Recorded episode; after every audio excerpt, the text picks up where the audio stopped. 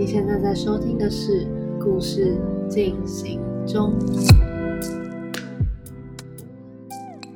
妹是已经边旅行边工作三年的极简旅行家。这三年，她从远端工作、自由接案到网络创业都体验过。现在，她靠她十多年来累积的英语教学专业，加上数位行销的经验，在网络上自己收学生，帮助开始想要数位游牧，但是英语又不上不下的学生，快速在三周内养成新的英语口说习惯与自信。教学以外，妹也在经营个人部落格，分享极简旅行与脱离舒适圈的过程中，自由、勇敢、探索自我，如何带给她新的人生体会。嗯，在节目开始之前呢，想要先请妹说一下，他为什么想要去数位游牧。嗯，就是其实我一开始数位游牧是因为。呃，我喜欢旅行，然后我每次旅行，因为我有工作嘛，就是一开始我在美国工作的时候，在语言学校做数位行销，然后就是呃办公室的工作，所以就是每次出去旅行，就是只能一个月两个月啊，然后每次要回来之前就会有点忧郁，然后我就想说有没有一种办法是可以一直旅行，然后我就想说，哎，我工作是数位游牧嘛。呃，我的工作是数位行销嘛，所以我就去跟我的老板讲说，我可不可以就是把公司的工作就是带出办公室，这样我就可以边旅行边工作了。嗯，是这样开始数位游牧的。那你当初是怎么样去说服你的老板的呢？对，其实我说服很久，哎，就是花了一年的时间。一开始跟他说的时候，他就说。嗯，不行哦，就是没有人这样做过，不行，让你这样做。那我就说，哦，是哦，然后我就回去，然后就想了很多很多的理由，就跟他说，你看啊，我出差的时候我也是有完成工作啊，你看我出差的时候不在办公室也是有打电话给你报备啊，就是我就给他很多很多的例子，跟他说，你看，其实我数位行销的工作很多都已经是在办公室以外的地方完成了，你要呃，可以相信我。我可以在办公室以外，就是没有没有你的监督下，也可以完成工作。就是慢慢说服他，可能每个月就提起一次，然后有机会就提起一次，然后慢慢说服他这样子。啊，妹是不是从小就是一个有一点小小叛逆的学生？感觉你的个性很独。哎，好准哦！是啊，是啊，我是。对啊，我从小就蛮叛逆的。不会就觉得就不行了，就想要证明给他看。对，因为我觉得可能人生应该很多事情都是这样子吧，就是对方说不行，其实有时候他只是不知道你不行，他不知道所有的资讯，不知道你有什么样所有的资源可以帮助你达成你想要你的目标，所以你就慢慢想以他的角度去说服他，然后给他他要的资讯。有时候其实他说：“哦，原来你可以这样子哦，哦，好啊，那如果你可以那样子的话，那我就帮你这样子。”嗯，我觉得这在跟爸妈的沟通上，其实也也蛮重要的。就是有时候爸妈跟你说一件事不行，是因为可能他们觉得你还是小孩子，应该是做不到。但是反过来证明给他们看，你可以。没错，没错，就听起来你也是很有经验哦。嗯，不知道妹是不是在呃大学的时候就很喜欢，就很喜欢旅行。对，我觉得这个问题很有趣。就是我，我觉得我大学的时候，或者是其实高中的时候，其实我就很喜欢出国。那个时候我就觉得，就是旅行就是出国。嗯嗯。可是我现在回想起来，我觉得其实旅行不只是出国就是旅行。我觉得旅行应该是包括说，比如说了解，就是背包旅行啊、包团旅行，或者是极简旅行，彼此不同的风格。然后为什么要选择不同的旅行方式？我就是了解不同旅行的方式，然后以不同旅行的方式去旅行，就是过程都是自己解决。比如说自己去订机票啊，然后有认识当地人啊，我觉得这才是旅行。可是我高中、大学的时候，那个时候我觉得只要是出国就是旅行了。所以其实我第一次出国是那种游学团。就是人家都包办好的这种，然后第二次是出国留学，就是去美国奥瑞高州留学，然后那时候在美国有九个月。可是我觉得这比较不像是旅行。我觉得是后来我研究所毕业，二零零九年的时候，呃，那个时候开始背包旅行啊，去欧洲，可能每一个礼拜换一个城市。我觉得这对我来说才是旅行，这是后来才学会的。你觉得旅行的定义是什么？旅行呢？我觉得旅行是那种每天都有体会不同的人情世故，然后每天都有去认识到不一样的文化，然后看到不一样的风景。我觉得这对我来说才是旅行，所以我才会这么喜欢，就是沙发冲浪啊，还是搭便车啊。哦，就是有一种挑战自己的感觉。对对，有点像是这样，就是每天都给自己不同的嗯呃故事。不同的东西可以去思考，或不同的景色可以去欣赏，就是变动很快的这种感觉，就比较不是那种一直待在一个地方，然后比较安定的那种感觉。对对，如果一直待在一个地方，因为我知道很多数位游牧的远端工作者或者是自由接案者，他们可能是啊每三个月换一个地方，或每一个月换一个地方。这对我来说，好像感觉听起来比较像是旅居，不像是旅行。嗯。我是这样觉得啊，哦，所以 嗯，对你来说，你可能也不会想要以走那种像外商啊这种，或是比方说外交官长期外派在，虽然说可以外派到不同地方，但可能每个地方都是要待长期，这种对你来说，你就不会想要以这种形式出国，是吗？嗯，目前不会。可是其实你知道，我小时候就也不是小时候了，就是高中、大学的时候，其实我还蛮想要找那些工作的，就是外交官啊，什么战地记者啊，什么空姐这种之类的。就可是当初我会想要找这些工作的原因是想出国，并不是真正对这些工作有兴趣。很多念外文系的人，哦，像像我自己，其实也是都会有这种。这种幻想吧，算是对出国幻想，然后我就会想要去朝这些可以常常出国的工作去发展。你是怎么就是去慢慢意识到，呃，做这一类的工作虽然可以常常出国，但是这种出国跟你心目中那种理想的旅行是不一样的。嗯嗯嗯，就是我体会到，是我移民到美国之后。啊，开始做这个语言学校里面的数位形象的工作是做办公室，然后虽然是做办公室，可是我大概每年会出国一两次，就是老板会送我去哈萨克啊，还是南美洲的哥伦比亚去出差，然后一次出差其实听起来也蛮好的，就是他会让我出差三五天，然后他知道我喜欢旅行，还说就是你可以再待个三五天再回来办公室没有关系。然后那时候一开始听起来很好，可是后来就是出差几次之后，我就发现。可是不对啊，就是我每次出国就是这样子，两个礼拜就要回来，两个礼拜就要回来。然后我其实要这么快来回的，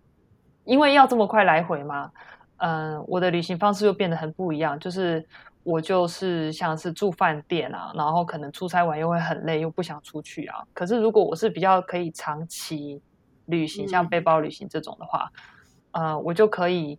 不用赶，就不用想说哦，两个礼拜一定要看到所有的景点，啊，然后也不用很累的去安排行程，因为其实旅行也是要花精神的，然后又又要花旅行的精神，又要工作的精神，就是其实还蛮累的，对啊，所以我希望就是可以旅行是可以比较弹性、自由弹性安排自己的工作时间，然后同时也可以弹性的安排自己旅行的时间。我就觉得这样的生活比较适合我，所以才会开始想说，把工作带到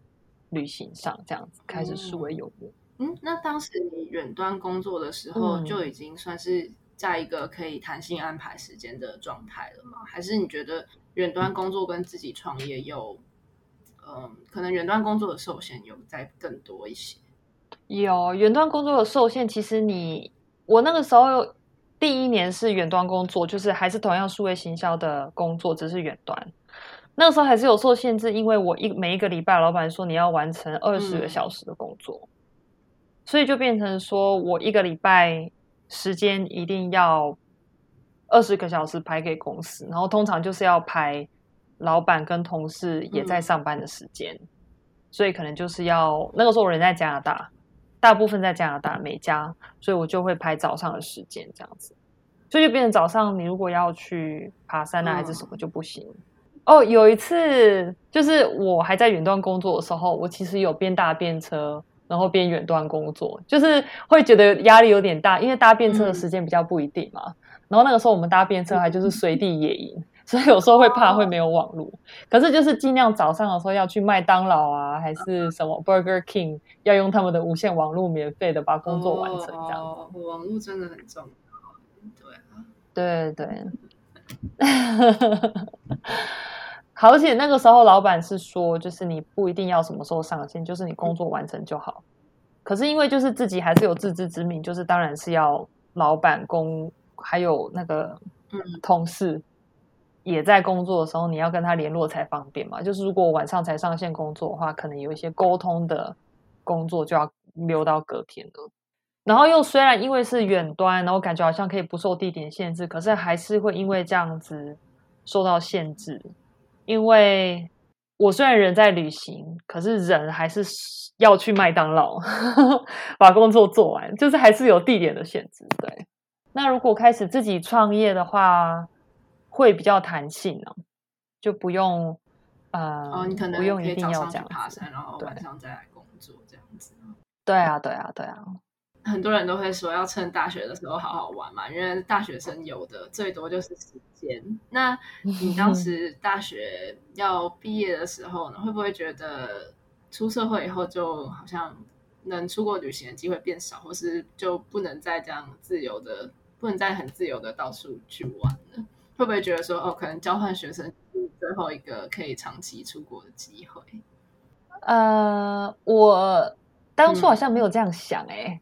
可是这句话我有听过，就是大学的时候好好玩，这个我有听过。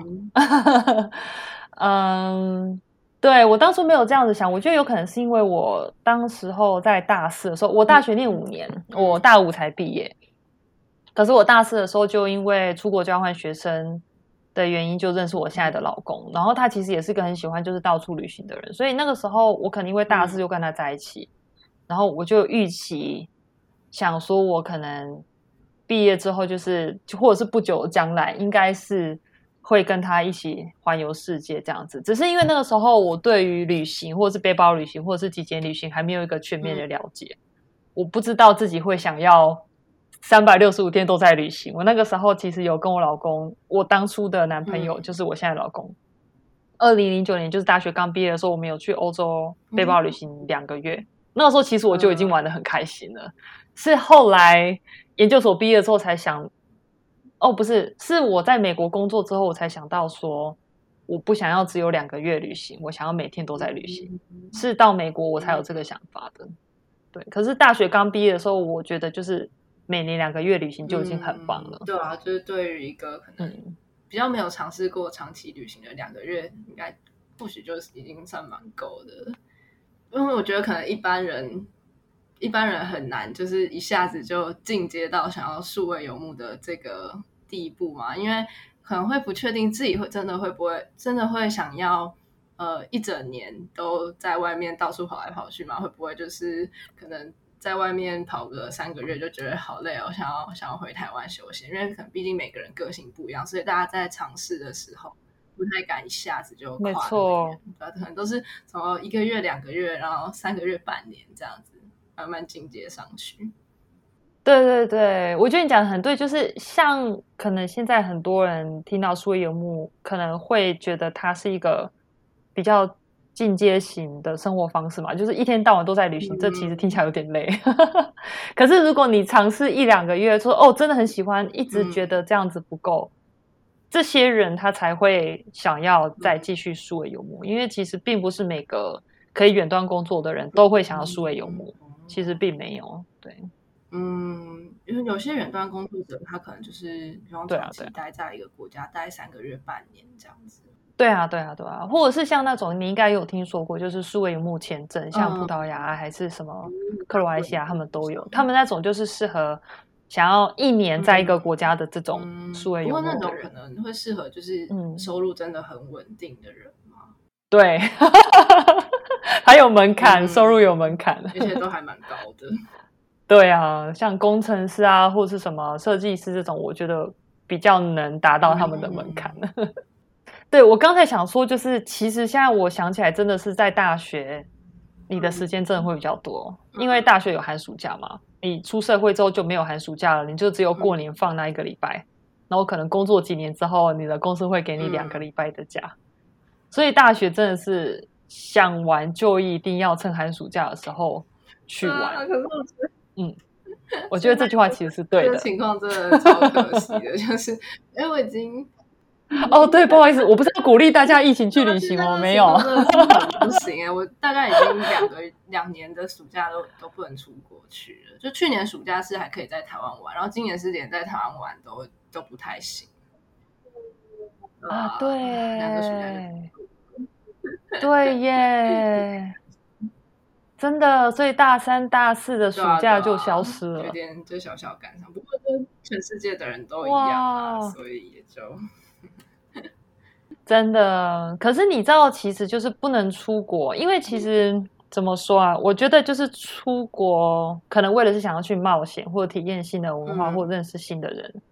我觉得这三点，其实在不是出国旅行的情况下，也可以达成。就是如果你要冒险脱离舒适圈的话，呃，这可能比较难，因为在台湾就是你的舒适圈嘛。可是如果像什么认识新的文化、认识新的人，我觉得这很多都可以线上进行。如果真的觉得就是错过大三、大四的暑假、寒假都不能出去出国的话，其实我觉得，嗯，大学刚毕业，你不一定一定要马上踏入职场，不一定要马上进入研究所。我当初大学毕业马上就去念研究所，我觉得稍微有点可惜。我希望当初有人跟我讲过，说就是，哎，你可以自己给自己一个 gap year，你去探索，然后你再回来学校或再回来职场。我觉得。这是有非常非常大的帮助的，不要觉得没有马上进入职场，可能到时候会没有竞争力。没有，我就不会。你去旅行完回来之后，你的竞争力会更啊高，因为你会变得比较独立，因为你会变得比较会表达，你会变得就是就是你会变得比较了解人情世故，然后这些都是对职场很有帮助的。独立啊，了解人情世故啊，然后知道怎么应对啊。这都是职场的能力啊。那像是你在旅行中遇到的什么样的事情，会让你觉得哦，你在你变得让你变得更独立，或是让你变得更会去表达？哦，表达这个我可以先说，就是因为我在旅行的时候，比如说我要去沙发冲浪，然后或者我要去搭便车，就是沙发冲浪，你一开人家的家门，你是不是要赶快收起来？对不对？因为你要都还不认识就要住人家家两天晚上，对不对？你要赶快守起来，然后让他马上信任你，马上信任你之后，你还要显示你是可以，嗯，喜欢交流啊，喜欢分享啊的这种人。然后，或者是搭便车的时候，就是人家愿意就是停下来载你，对不对？你一打开人家的车门，你可能就马上就要自我介绍，而且自我介绍还要自我介绍非常的华丽，然后让他马上就喜欢你，然后不介意载你载两三个小时这样子，因为他越喜欢你，就会载你越久。你是就是，比方说现在有一个人，他停下车来，然后摇下车窗，然后就是想说，嗯，你站在这边干嘛？那你是那你会怎么跟他自我介绍？对我通常就是，我通常就跟跟大家讲述，就是说，哦，我现在就在旅行啊。通常我跟我老公在一起啊，然后我们就会说，哦，我们现在在旅行啊。然后，因为我们喜欢就是极简的旅行方式，然后也喜欢省钱，又喜欢认识当地人，所以我们就喜欢呃搭便车这样子。因为他们第一句一定问我说，你们在干嘛？怎么在路边搭便车这样子？我们就会这样回答。然后他就说，哦，是哦。嗯，你们旅行，那你们都不用工作吗？然后我们就要解释我们为什么要数位游牧，对不对？我就说，哦，对啊，因为我们的工作都在线上啊。我老公是做这个，我是做这个，然后我们只要线上完成每天可能四个小时的工作就可以了。他就说，哇，好棒哦，你们怎么这么厉害？怎么达到的呢？然后我们就再继续说，训练自己就是健谈一点这样子，然后越健谈，自己自自信也会被训练出来这样子。嗯，你觉得？大学生有可能毕业后直接开始数位游牧吗？我觉得回答这个问题之前，我觉得要先提一下，就是我觉得应该印书跟听众也都知道，就是数位游牧其实有很多种嘛。就是数位游牧，你可以是远端工作者，你可以是自由接案者，或者是你可以在网络上创业，只要是你嗯可以有线上收入，或者是你的收入方式不受地点限制。你可以边旅行边有这个收入，其实你就是数位游牧了。数位游牧是一种生活方式嘛，所以其实如果你有办法可以有线上的收入，不管你是翻译接案，还是自己创业，还是你找到一份工作可以让你全远端，就可以数位游牧。所以，所以我想，如果大学生毕业之后想要直接开始数位游牧的话，啊，你可能可以用呃。找工作的方式，我觉得其实是最快的，因为现在疫情之后，应该有很多很多很多的远端工作的机会都跑出来了。就是如果你可以直接找到远端工作的方式，这算是一个蛮稳定的数位游牧。可是因为像我刚刚讲的，就是远端工作，你会有一些限制啊，然后而且如果是大学刚毕业生，你可能会不太了解，就是。职场的文化还是什么的，而且应该现在好像台湾很多远端工作，就是如果不是国外的远端工作，是台湾远端工作的话，好像很多是你还是要进公司一天还是两天之类的，就是有一些限制，没有办法全远端。那如果是这样子的方式，你觉得还是有限制的话，那你可以选择就是以自由接案的方式来开始数位游牧。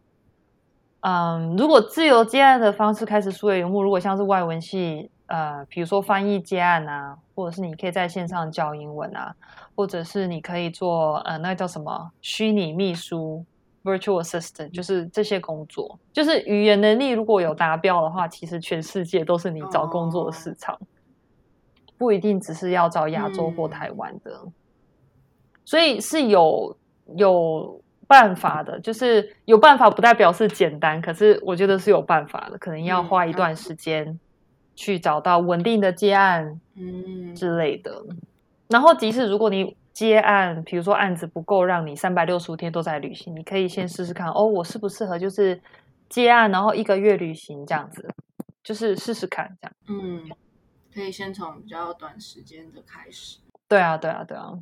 还想问妹，就是嗯，学生时期啊，或是你后来出社会工作，然后甚至是开始数位游牧的你呢，有没有一些迷惘的时刻？然后能不能分享一下你的经验，还有你是如何面对的？因为像我现在升大四嘛，其实身边有很多同学都会在抱怨说啊，不知道未来要干嘛，人生好迷惘之类的。那不知道你当时有没有经历过这样的感受？有有，可是我可以先问一下印叔，就是因为这个问题其实还蛮大的。我可以问一下，就是现在大家要升大四都在迷惘什么吗？不知道自己未来的工作要做什么啊？主要是工作的类型吗？还是对工作类型，然后或是不知道要工作还是要考研究所这种的，就是比较算是职涯上面的迷惘吧。嗯嗯嗯嗯嗯，我觉得我可以针对这个来回答好了，这样可能会对你的听众比较有。帮助就是我当初在大四要升大五，因为我大学念五年嘛，所以我那个时候在升学的时候也有考虑过，就是我其实那个时候很想要考研究所，因为我是呃真的对英语教学，然后还有语言学，像是什么音韵学啊、语言学啊、什么句法学这些，我真的很有兴趣。然后我那个时候考研究所其实是 follow 自己的兴趣，嗯，去考的。所以我觉得，如果以同样的规则来就是来讲的话，我觉得，因为都还年轻，就是大学真的很年轻，就是我觉得做很多的决定，我觉得希望可以，我觉得就是真的是鼓励大家要往自己的兴趣走。啊，我觉得大学就只来担心收入的问题或者是稳定的问题，我真的觉得太早了，因为。大学就是现在几岁？二十一、二十二岁嘛，就是真的非常的年轻。就是二十一、二十二岁，就是在欧美，就是大家都是在背包旅行或者是呃找寻自己的阶段。我就是我觉得这个就是年轻的时候给自己这个时间去探索自己，真的很重要。就是先不要被金钱而绑住，这样。可是也不是说找工作就是为了金钱啊，因为有些人可能去找工作是为了探索自己呀，就是看自己是不是真的喜欢做翻译的工作或教学的工作或什么的工作，对不对？就是呃，找工作跟考研究所只是一个管道，然后你要以这个管道达成的是自我探索嘛，还是是赚钱嘛，还是是嗯不同的目标，可能就要自己想清楚这样子。因为可能有时候大家会想说，哦，考研究所是为了想要。呃更好的什么名声吗？我不是，我那个时候真的是为了兴趣。考研究所也是有可能是因为是被金钱绑住，可是我真的觉得就是要 follow 自己的兴趣去规划自己的职涯或自己的学涯，真的很重要。不过我觉得其实同时好像，嗯，因为有些人也会也会说，就是嗯，你的青春也没有多少时间，所以呢，就是尝试好像也应该要有一个方向，就是不然会不会到时候哦回头看发现哦你在浪费时间啊，或者什么什么。哎，对我觉得这个有这个，我在大学的时候，我常常会觉得自己就是青春很快就会消失。可是你知道，我刚我现在三十五了，然后我记得 我大学毕业之后，我从二十二到二十五岁，一直觉得自己越来越年轻哎。然后二十五岁之后到三十岁这之间，我觉得是我就是人生很精华的成长很快的一段时间。然后我记得我三十岁的时候，我身边的朋友很多也都三十岁了嘛，他们都觉得哇，我好老哦，什么之类。我想说，靠，才三十岁，三十岁很年轻。我那时候真的三十岁的时候，我觉得我是我人生就是最感到最年轻，然后已经是最精华的时段，然后是最性感的时段，是最容易冒险的时段，你知道吗？就是我觉得这是一个心态。我觉得我二十就是那个什么毕业学生时代毕业到二十五岁这之间，因为我有去旅行，然后有认识很多沙发冲浪聚会里面认识的人，然后这些聚会的人有些就是什么我已经旅行了三五年了，然后我住在船上两三年了，或者是我都搭便车旅行都没有住饭店已经一年多，就是都遇到很多不是主流生活形态的人，然后我就整个视野被打开了。然后我有点就是被他们影响，然后开始去冒险。所以可能二十五岁之后，我去进行很多的旅行，很多的冒险，或跟很多人认识。然后可能因为这样子成长很快之后，我发现哦，还有很多东西都还没有学，都还可以学。所以可能心态就比较没有这么的觉得说已经没有年华，那个什么，已经青春已经。老去了什么没有？我觉得我我的人生还是很多东西可以做。这真的是旅行，就是最棒的地方，就是会让你一直一直看到不同的人，然后一直发现其实有另外一个不同的世界，然后还有很多新的东西，也不只是就是可能一直在原本生活，然后就觉得。然后就是好像只有前面这条路可以走的感觉。没错，没错，没错。而且你知道，我那个时候我在正大念研究所，说我因为在正大认识很多来台湾念台湾历史的外国人，啊，通常都是欧洲或者是美洲来的人。然后因为他们，我又再度认识台湾。然后我就发现很多台湾我之前都不知道的，比如说我经有这些外国人，因为他们在读台湾原住民的历史，然后他们可能会去台湾的一些原住民的聚落，然后我就会跟他们去，然后我又经由他们的眼光又重新认识台湾，就是就是你一直都在认识新的人的时候，也会跟一直都在旅行有一个同样的效应，就是你一直都在学新的东西。所以可以旅行的时候，当然就是去旅行。那如果不能旅行的时候，你也可以借由不同人认识不同人，去啊认识世界。这样，我觉得能像你就是认识这样子一群在台湾念台湾历史的外国人，是一件很很棒的事。就是就是嗯，对啊。而且因为我觉得，我我我觉得，其实，在大学里面认识一些国外的学生，就是。很棒，就是因为他们本身就是因为对台湾有兴趣，然后才会来嘛，所以就是跟他们交流的时候也怎么讲，会比较比较自在一点嘛，比较不会觉得呃有那种可能文化差距很大的压力嘛，因为他们就已经先来台湾，而且你还透过他们就是更更了解台湾，真的很棒。对啊，对啊，这样的情况下就是有比较多共同话题啦。我觉得可能在大学就是快要毕业，可能会觉得说好像自己要赶快找一条路。可是，比如说找工作、读研究所，听起来好像只有两条路。可是其实，路真的很多。嗯，可以先告诉自己说，哦，这是可能可以开始尝试的两条路。可是自己也可以告诉自己说。我开始尝试一件事情之后，从这一条路我会发现，其实有一百多条路我之前都不知道的。然后不要怕去做那个改变，比如说哦，我现在决定呃先去找工作好了，不要觉得就是我一直要嗯。工作很久，就是知道找工作之后呢，可能会因有经由同事认识一些其他的人，然后可能会发现很多其他不同的路，那就这样子继续，就是改变是会一直持续的，所以。就是不要怕去尝试，或不要怕改变，所以就是也不用担心说哦，出社会工作之后就可能再也不可能出国去玩或什么的。对对对对对，因为真的太年轻了啦，二十一二、二十二岁，就是很多年可以去冒险的。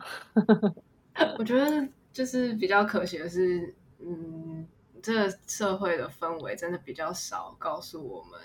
就是大学之毕业之后还是可以继续冒险。通常大部分接收到资讯就是你要赶快找一个不错的工作，然后要赶快去堆叠你的履历，不然也许因为大家都在拿三十岁当一个分界点，然后到你三十岁，你就会开始跟你同学差很多啊什么什么，然后就是然后听到就会觉得很吓，就是想说哦，那我现在不努力之后就要完蛋了的感觉。哦，真的哦，我大学的时候是这样，可是。十年后的台湾就还是这样吗？就是你从你的你刚才说的这些事情，是从老师会这样跟你说吗？还是主要是你的？嗯，我觉得，我觉得是同才，就是嗯，在我觉得，嗯，就是在像在台大，在台大念书，就会因为真的厉害的人太多了，然后你有时候可能就会看同学分享，哦，他又去参加这什么什么营队或什么什么实习，什么什么活动。然后又申请到什么东西，然后你就会开始觉得，啊，我怎么什么都没有做，就是这样，我跟其他人差很多。然后就是就是就我履历上面什么什么东西都没有，我以后要找什么什么工作。然后我觉得主要是因为同才觉得压力很大，就是也也轮不到老师或父母去跟跟你讲这些，因为你光看你的同学的表现，你就会觉得就是嗯。好像大家都在冲职涯这条路，然后，嗯，可能想要去数位游牧这件事情，会显得你有点有点怪嘛，或什么的，或是可能就是感觉好像很爱玩，然后就没有好好想正事。哦，原来是这样，都太好了，你跟我分享真的太棒了。其实，其实数位游牧，我觉得不是玩呢，嗯。怎么说？因为你看，我当初我刚跟你分享，就是我当初呃开始数位游牧，其实我本身已经有工作了，然后有这份工作，我又我以这个工作去说服我老板说我想要数位游牧，所以其实我找到这份工作之前，十年多的英语教学教学经验，然后数位游呃数位行销的经验差不多三年，所以其实可以数位游牧，我觉得是有一定经验的。堆叠，可是这个是在我年纪啊，因为你现在是大学生嘛，然后因为疫情的关系，我觉得就是现在的世界已经不一样了。我觉得就是现在大学生可能不需要经验的堆叠就可以，呃，比较容易开始数位游牧。可是我我觉得他们去参加什么营队啊，拿到什么实习，这其实也是体验人生的一种方式啊，对不对？可是不是唯一的方式，像旅行又是另外一种方式。然后或者是打工，又是另外一种方式，嗯，就看你想要，嗯，以什么样的方式去学到什么样的经验。我觉得，那不知道就是妹啊，你在以你现在三十五岁这个年纪来看，因为大家都会说，哦，你可能三十岁要有一个稳定的工作，然后之后有一个明确的升迁道路。那就是以你现在。这个阶段来看，你会觉得这真的是一件很重要的事吗？就是在职场上的一些升迁的机会，就是有可能你现在看着你的其他朋友，他们选择了呃传统的职涯道路，然后也有很不错的升迁机会，那会不会有时候觉得嗯好像有点可惜，或是觉得嗯就是有时候可能也会想要像他们那样子，会有这种感觉吗？对我二零一八开始数位游牧的嘛，就是从那个时候到现在，呃，我有大概想过两次吧。对，有一次在写文章的时候，因为其实你知道，一开始我二零一八，呃，十月就是快要离开的那个时候，我老板就是说：“哎，你来，我跟你聊聊。”然后他跟我跟他坐下来在办公室开会的时候，他就说：“哎，呃，因为他那个时候已经快要答应我要数位游牧了，可是他后来又跟我讲说：‘哎，不然你就待在办公室啊，如果你愿意待在办公室的话，我就是给你呃加薪。’”而且那他那个时候还加蛮多的，然后他说不仅给你加薪，然后你的职位的那个 title 会啊会提高，然后他还说就是到时候我知道你真的很喜欢旅行，那到时候如果你出差去旅行的时候，如果你老公要跟你一起去，我还可以付你老公一半的机票，这样子就是听起来非常的诱人。对。然后那个时候我还是辞掉的原因，是因为其实我那个时候听我老板的 offer，我其实是很开心的。我觉得哦，好像瞬间解决了我喜欢旅行的问题。然后我拿回来跟我老公说，这些又升迁又加薪，然后还付他一半机票的这个机会。然后他就简单问个问题说：“可是这样子，你可以就是随时想出国就出国嘛？因为随时想出国就出国，然后想待多久就多久，这是你的目标嘛？这是你现在人生的目标嘛？”然后我就说：“哎，不行哎。”然后我是因为这样子，然后我还是就是拒绝我老板的 offer 这样子。然后到现在我回想起来，我不会觉得后悔，因为因为如果我当初还留在那个办公室的话，我现在就没有出来创业了，我就不会自己在线上开呃英语口说班了，然后我也不会经营部落格，然后也不会认识这些创作者，然后也不会因为疫情被卡在巴拿马，被卡在多米尼加。也不会认识这些人，然后也不会有这些心情转变。就是如果我当初还留在那个工作的话，我就不是现在的我了。然后我很喜欢我现在的我，所以我很感恩我有这两年多的这个经验。然后我现在回去看，比如说我现在朋友可能呃有做到什么主管的 title 啊，可是我看他们的这个 title，我不会羡慕，因为我知道他们朝九晚五都被绑在办公室。然后我不用这样子，我就是想去哪里就去哪里，我想写什么文章就写什么文章，我想开什么课程就开什么课程，我不用经过谁，我要做就做。上面的同，这是我喜欢的生活。对，我说就是可能怎么？不像在公司，你要做什么 project，可能要经过呃主管或老板的同意这样子。对对，然后可能在办公室工作或者是在职场工作很有。常遇到问题就是，你觉得什么事情很重要，应该要先做，可是你的团队可能或你的老板会有不一样的目标，然后你要以他们的目标而呃为主，这其实长期下来会有点挫折感，没有很自我实现的感觉。我可能比较需要这种很频繁的自我实现，我才会比较快乐。我可能是这种人吧，因为你们都是经过前面一些。工作经验，然后还有一些人生体悟的堆叠嘛，最后才决定走到就是哦，决定你真的要去数位游牧，要把这当成一个生活形态。就你们真的都经历过好多，然后有时候就会觉得，好像站在我这个年纪，嗯，很难去体会你们的那些经历吧。然后有时候就会觉得，就有时候会想，那我这样真的够够资格，就是直接就就就去。就去数位游牧嘛，就是直接就抛下一些，就是我又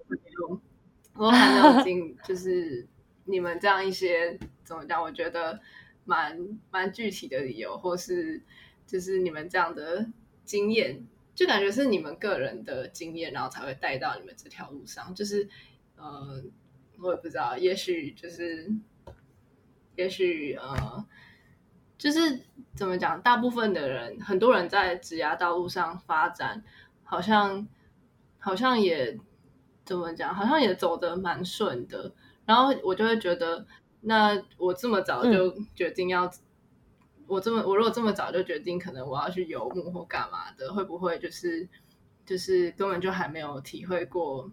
职涯这条路适不适合我，然后就就去做一件别的事情，就是觉得好像没有足够的理由去做这样的事。嗯嗯嗯，我说的应该是这个，刚绕了好大圈。我我觉得我我我完全懂，完全懂你的考量。然后我可能我有很多想讲，可是我觉得最重要一点就是，你要去做一件事情，你不用，我觉得你完全不用去想你自己有没有资格，有没有理由，你不用去想这些。你想去做你就去做，因为你去做这件事情，如果是你真正想做的，你去做，你去体验了之后，你再往下一步走。比如说，我现在想去数位游牧，比如说我是你，我现在想去数位游牧，我觉得很好啊。你会问自己说：“诶，我有办法吗？”那就去回答这个问题就好了。先去回答我自己有没有办法，然后去找办法，然后去做到数位游牧之后，再去想之后的。因为很多人，因为比如说你想说哦，我要数位游牧，我有这个资格嘛？可是其实世界上有很多人，他没有资格去做那个职位，他也是做了好几年，对不对？就是资格或有没有理由，不是去真正实践一件事情的的前提。真的很多事情想做就做。然后做完之后发现什么，再去修改，或者再去回头，再是什么都可以。就是人生不是直线嘛，不是说我从 A 走到 B，不是你可能要从 A 走到 Z，再回来到 M 什么之类的，就是是一个曲形的，你可以去探索、去体验，就是不用一直想到达达到目标，你就去做第一步，然后之后再说。这是我的想法啦，因为很多事情其实都是这样，因为。还没有去做，就想说后来可能会怎么样的话，或者是我真的有办法达到吗？或者有点害怕嘛？就是有时候给自己太多呃界限了，然后那些界限其实不知不需要在做之前就回答自己。嗯，懂。谢谢你。真的真的很多，而且没有正确或不正确的路，就是你做了之后。这就是你的路，你就这样子走，这样子就好了。嗯嗯，我觉得其实啊，我比较常看到就是，嗯，数位游牧有它比较自由美好的一面嘛，但我相信它应该也会充满各种不确定性。那你觉得，呃，像这样子的生活形态，为什么会适合你？哦，我觉得我呃很喜欢一直在学习，处于在学习的状态。呃，像我就是在美国住久了，然后有时候回台湾，当然很开心，一开始可以吃肉燥饭，可以喝真奶，都很便宜，就是一开始会很开心。可是很快的，我就会觉得哦，好无聊，我要搭捷运，我连地图都不用查，就知道要去哪里搭。然后我要打新的交友圈，我。都不用上网搜寻，我就知道去哪几个咖啡馆或酒吧，或者是聚会场所可以认识新的人，就是都不用查就已经知道。可是，在国外不是，就是车票也要查，然后车站也要查，然后车票上面的文语言如果不是英文的话，就还要用 Google 翻译什么之类的。就是生活上每一步都在学习，我很很很 enjoy。这种生活方式，而且如果一转头就可以认识一个新的人，然后可能去下一间店又可以啊听到什么有趣的啊陌生人的八卦什么之类的，我就是很喜欢这样子。我觉得我的个性就是这样，所以啊一直在移动的这个旅行真的很适合我。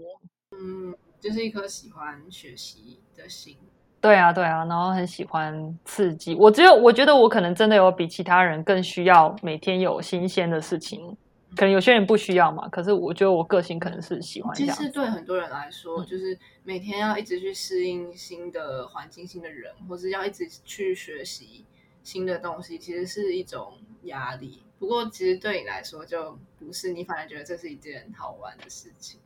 对对对，可能是这样子，我觉得是。那那呃，刚刚刚刚提到就是你。呃，你因为有一颗很喜欢学习的心，所以呢，其实数位游牧这样子比较变动的生活是很适合你的。不过，其实你数位游牧也有三年还是两年的时间了吗？呃，数位游牧我二零一八十月开始，二零一八二零一九三年两快三年，快三年。这是就是这一段时间，你一直生活在旅行的途中，你是什么样的感觉？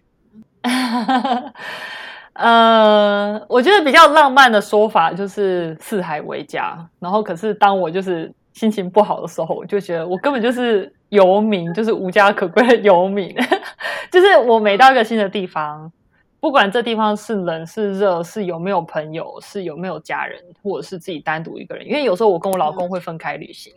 所以如果我是自己单独到这个地方的话，就是没有朋友嘛。所以我就要很快速的直接进入状况，直接找到住的，然后嗯赶快找到网络。就是每到一个地方，就要把这些东西全部进入完成，就是这些网络啊、住啊、吃啊这些进入完成之后，就可以让自己赶快觉得这地方嗯是自己的家。嗯、我觉得这是一个技能。我觉得学会这技能其实还蛮好的，就是我到哪里我都可以觉得有一个 checklist，可以让自己赶快变得是一个舒适的地方。可是当然，有时有时候心情不好的时候，会觉得说，哦，我每天晚上都不知道，就是每天晚上都是一个新的地方，就是不知道开关在哪里，然后网络还要问人家那个密码，然后就是会觉得有一点，嗯，无家可归的感觉啊。有时候还有还有一个就是，比如说到一个新的地方，就是要重新打一个交友圈，然后你重新打完之后，可能两个礼拜之后要离开，这也是一个好跟坏。对啊，像我之前访问过的 Angie 跟 Jasmine，他们其实也都提到过这一点。这点好像就是你们最会在意的点吧，就是嗯，朋友没有办法长期的，算是长期的交流下去，就是可能都是很短暂的见面，然后之后就要分开。嗯，对，对对，然后我每次对啊，因为他们两个都很外向，所以我觉得我们这种外向的人会很 care 这种嗯关系的维持。我觉得，可是我后来也是会适应啊，因为我后来就是这两三年，哦，其实从开始背包旅行，从二零零九开始到现在，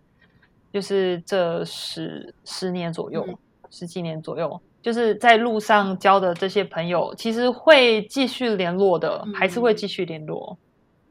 呃，可能不会像一开始刚离开的时候会出互相传讯息什么的，可是呃，他们可能还是会在社群媒体上，可能在你的 Facebook，在你的 Instagram，还是会看到你去哪里，他们会关心，然后会 follow 你，然后改天如果你到他的城市，他就说哇你在 Seattle，赶快来找我，就是会有这样子的朋友。就是虽然你会觉得哦，好像呃朋友关系没有办法长期维持，可是其实它是有淡淡的在那里的。然后当你们又呃那个什么路途人生的路途又交叉之后，你们就可以又再碰面。所以要真的要谢谢 Facebook 跟 Instagram 的存在，我真的很喜欢 社群媒体。那这就是长大的，长大之后的友谊吧。就像对比中学的时候，因为中学离我还没有很远，然后就会想到中学的时候，那时候真的就是大家 要每天都腻在一起，可能你一两天不理一个人，就会对方可能就觉得你是不是讨厌我，或者是要吵架的那种。对对对，我觉得是这样子。可能因为长大，大家都越来越有自信，越来越独立了，所以不用去那种你的朋友，你不用再去天天去照顾他，他才会觉得你喜欢他。就是他已经自己知道我是有自信的，大家是喜欢我的，我是一个怎么样的人，所以他不用人家再一直来跟你讲说我喜欢你，我喜欢你，他才会被灌溉。对啊，我就像你刚刚讲的，就是成人的友谊，可能就是因为大家都比较自信独立的，就是不需要一天到晚就是那个叫什么什么温暖啊，嘘寒问暖。对对，那其实刚刚我觉得妹都讲到，呃，妹讲到呃蛮多，就是你的算是你的个性上比较适合数位游牧的一面嘛。那你有没有就是遇过身边有些朋友，他们可能尝试数位游牧或是尝试背包旅行之后，发现自己真的很不喜欢这样子一直要变动的生活形态，就是。对啊，有没有遇过一些尝试过，然后反而觉得哦，其实待在原本生活的舒适圈，嗯或是。待在办公室生活，真的是可能比数位游牧或背包旅行更适合他们。啊、没有哎、可是我有遇过那种，因为我遇到的就是那种真的是一出去就回不来，就一放出去就回不来了。可是我有遇过那种，就是开始数位游牧一两年，然后他们不旅行，变成是旅居，这种很多哦。对，对，就是他们可能会世界旅行啊，然后可能一两年之后，他们就说哦，不要好了，我来选择这个国家旅居一段时间，再换另外一个国家旅居一段时间，这种有很多，其实还蛮蛮平常的。嗯，我觉得从从你刚刚的分享，就是你的个性完全就是一个因为怎么讲，踏出舒适圈这这个词，就是我觉得一直很流行。然后我觉得你的个性完全就是很 很拥抱这件事情的嘛，就是踏出舒适圈，好像对你来说并不是一件，并不是一件不舒服的事情。不过对很多人来说，可能就是一件需要花蛮大的勇气才能做到的。对，可是你知道，我就是其实我在大学不是像我现在这样子，我真我大四。大三还是大四，到美国交换学生九个月之后，是那九个月才完全把我改成现在这样的。我在那之前超害羞，然后参加什么那叫什么社团的什么，我都不想去参加。我只想念书，我很喜欢念书，我很喜欢念英语教学跟语言学。呃，我很喜欢念书，然后我那个时候觉得，就是交朋友有什么重要的？我什么事情都可以自己做啊，我读书也可以自己做，然后出去玩也可以自己去，就是我干嘛要？跟人家交往，我那个时候也完全没有想要交男朋友，虽然那个时候有男朋友，可是我觉得就是没有必要这样子。我那个时候就是非常非常独立。可是我出国之后，我就发现我在美国的时候，我就发现，因为很多事情自己都不知道嘛，要一直去问人家。然后我就发现，那个时候就发现，哦，其实我之前这么独立，是因为有点害怕犯错。就是如果我什么事情都自己做的话，我的错别人都看不到。就是有很多这样子的体会，我才慢慢变得越来越外向。然后我也发现，就是其实有时候对别人贡献自己的心力，也可以让自己很开心啊。就是就开始注重与人的互动。对啊，就是一个，就是你为了要生存，然后必须要去问别人，然后就渐渐有一些改变。嗯，那那你觉得这样子的成长或改变呢，对你未来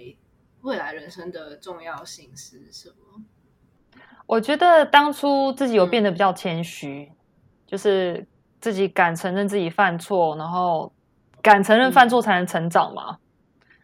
所以我觉得谦虚很重要，愿意去聆听，我觉得这也很重要。然后当我愿意去聆听之后，我就更敢去探索了，因为我就不用怕承认说哦，这这个我不知道，那个我也不知道，因为很正常啊。我那个时候才二十一、二十二岁，当然很多事情不知道。所以敢去做这些事情之后，我觉得也是有一定的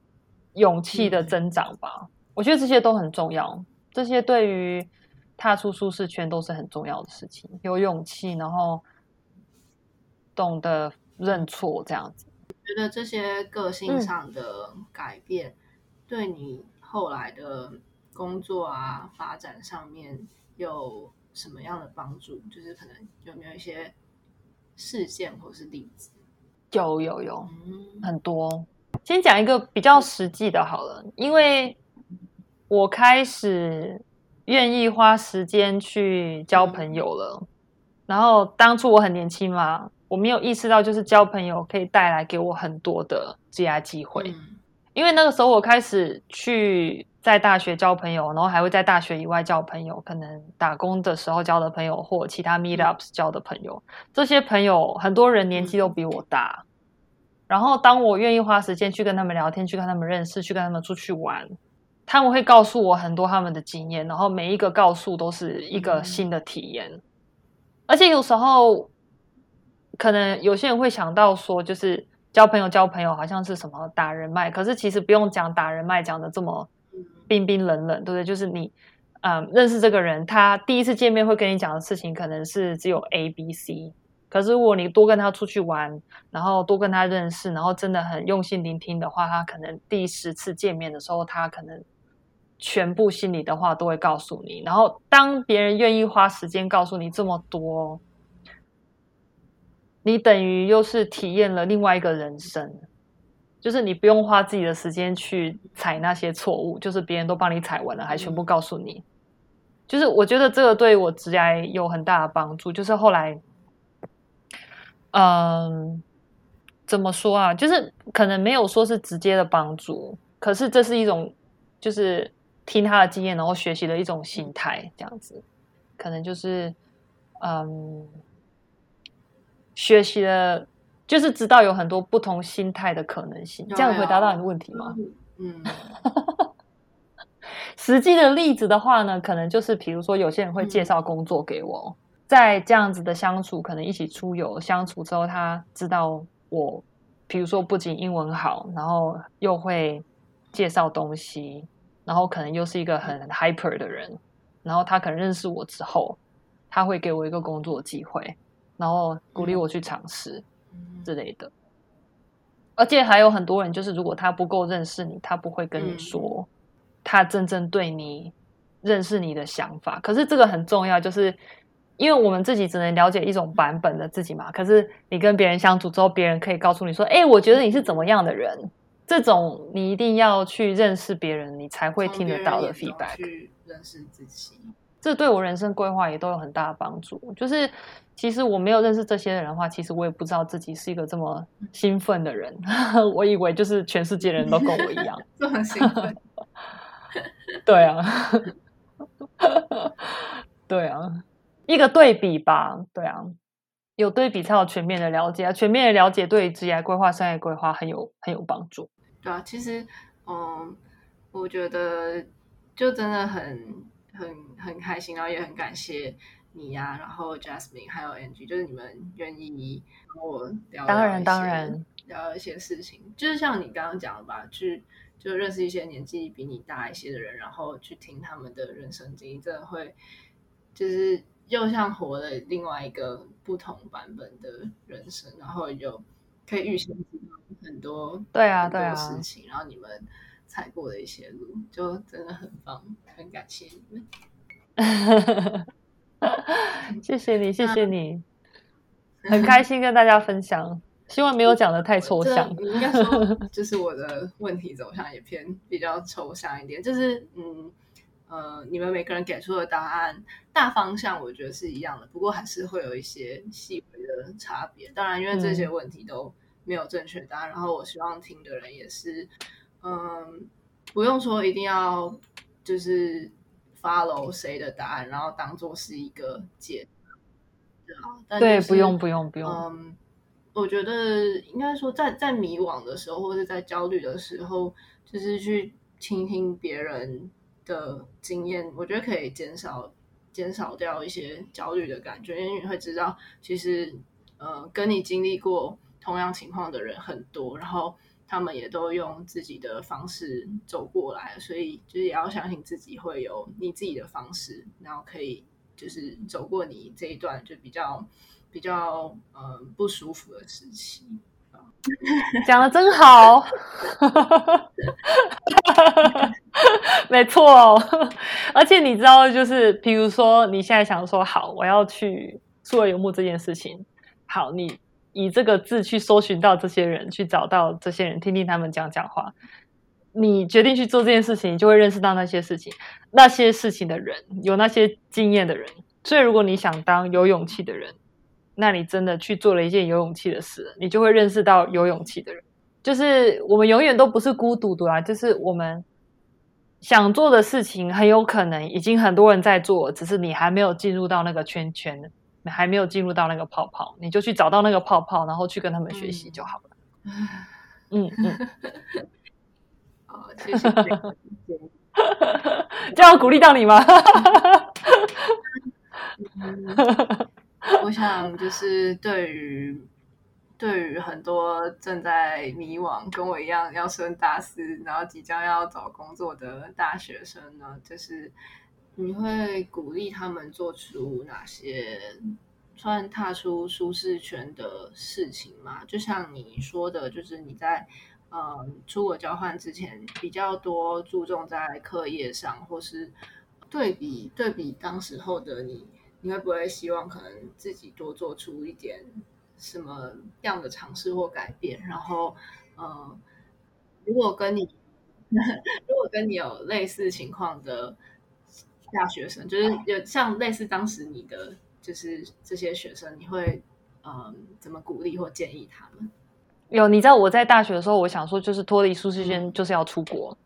可是其实我后来发现，出国对我来讲不是脱离舒适圈，是进入我的舒适圈。所以我觉得，如果你想要变成是可以脱离舒适圈的人的话，我觉得你可以就是先盘点一下自己的能力。你的能力就是你已经觉得是简单的事情了，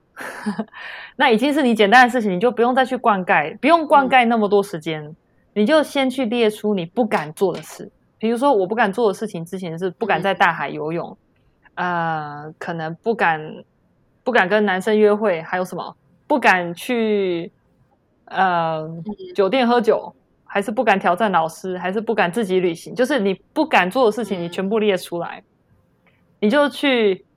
每每个月或每个礼拜或每天去选一样事情做，你就会养成踏出舒适圈的习惯。就是你不一定要出国才是踏出舒适圈，就是你只要每天习惯挑战自己不敢做的事情，然后真的去练习，然后后来克服了，那就是脱离舒适圈了。就是真的年轻的时候，呃，不是年轻人，就是年轻，就是到老都是。我觉得脱离舒适圈，一直挑战自己，一直去学习新的东西，一定是要是一个常态，因为你不改变，世界还是会继续改，所以你。习惯改变，这是一个好的习惯，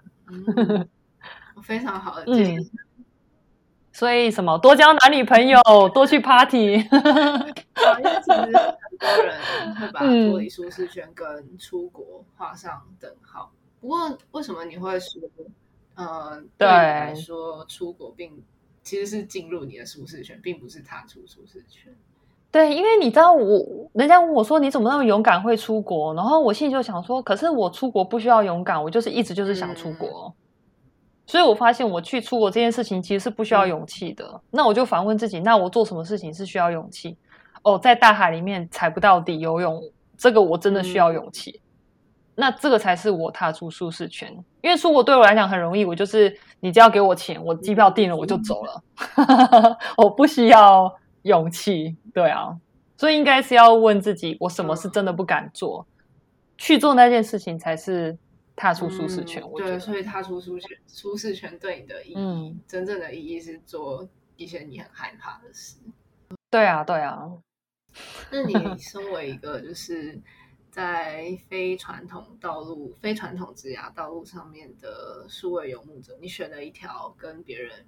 比较不一样的路，那。如果说你将来有小孩的话，你会想要让他在什么样的教育环境下成长？对这个这个问题问我不准，因为我呃跟我老公计划是不要有小孩的。可是我可以跟你分享，就是我们在旅行的路上这么多年，就是有认识很多家庭带着小孩旅行的。呃，我最近有一个遇到的，不是我遇到，是我老公遇到。他在那个帆船旅行两个多月的时候，呃，遇到一个家庭，就是爸爸妈妈带着自己三个小孩哦，一个是小学，一个是中学，一个是高中，所以还很小，都十八岁以下。他带着他们带着他的小孩，就是在船上住了一年，就这样子旅行。所以我觉得怎么说啊，就是。怎么说？小孩教育方式，我觉得有很多种，那就端看自己爸爸妈妈自己觉得什么样的方式可以教到他想要让小孩子学的。比如说，像这三三个小孩在船上就可以学钓鱼啊，学怎么样独立自主啊，然后怎么样遇到其他的大人要怎么样有礼貌啊，这其实也是很好的人生经验啊。不一定什么经验都是从学校教育才得得到嘛。就是很多人生教育、旅行教育也都可以学到很多东西。可是，在在船上生活，这样子就是，呃，我不知道，就是小朋友不会被规定一定要受学校教育或什么，就像可能台湾有什么九年九年，哎，那个叫什么国民教育嘛，就是很规定一定要念到国中之类的。对他们可能，对，可能这些小孩没有办法真的离开学校。三五年，他们可能就只能离开一年，然后就要回去之类的。这我就比较不清楚了。那台湾我不知道可以休学多少年再回去，这个我不知道。嗯，但就是还是有一条不，还是有一个不一样的选择。对啊，对啊，对啊，就是家庭带着小孩旅行的是比较少啊，可是还是是有的。可能去 Instagram 用那个 hashtag 找，可能可以找到一些 全家旅行 hashtag 之类的，之类的，还是用英文 family trip 还是什么之类的，我不知道，可以找找看。嗯，那就今天就谢谢妹分享了这么多。你旅行上的一些经历，然后一些踏出舒适圈的建议，然后还有给大，我觉得就是特别给大学生的一些话吧。就很谢谢你来这个节目，谢谢英叔。